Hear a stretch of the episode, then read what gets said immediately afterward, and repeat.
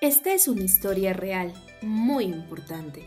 En un pequeño pueblo, en las exuberantes tierras del Ecuador, vivía Carla, una joven apasionada por la justicia.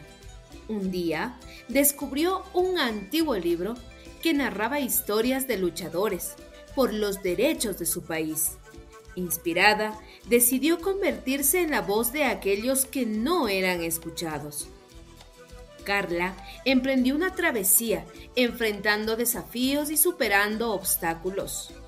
Se encontró con Pedro, un agricultor, cuyas tierras estaban amenazadas por intereses comerciales. Juntos idearon un plan para proteger los derechos de la comunidad agrícola. Mientras avanzaban, se toparon con Mariana, una artista que luchaba por la libertad de expresión.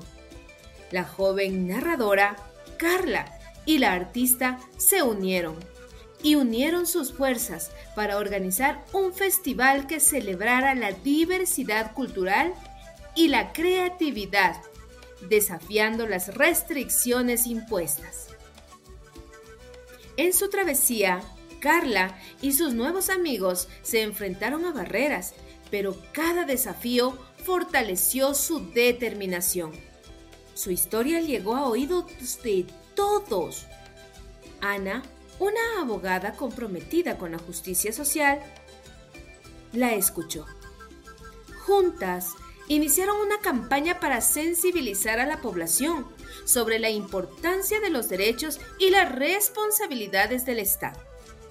El gobierno, al escuchar las voces unidas del pueblo, reconoció la necesidad de respetar y proteger los derechos de todos se implementaron políticas para salvaguardar la tierra, la libertad de expresión y otros derechos fundamentales.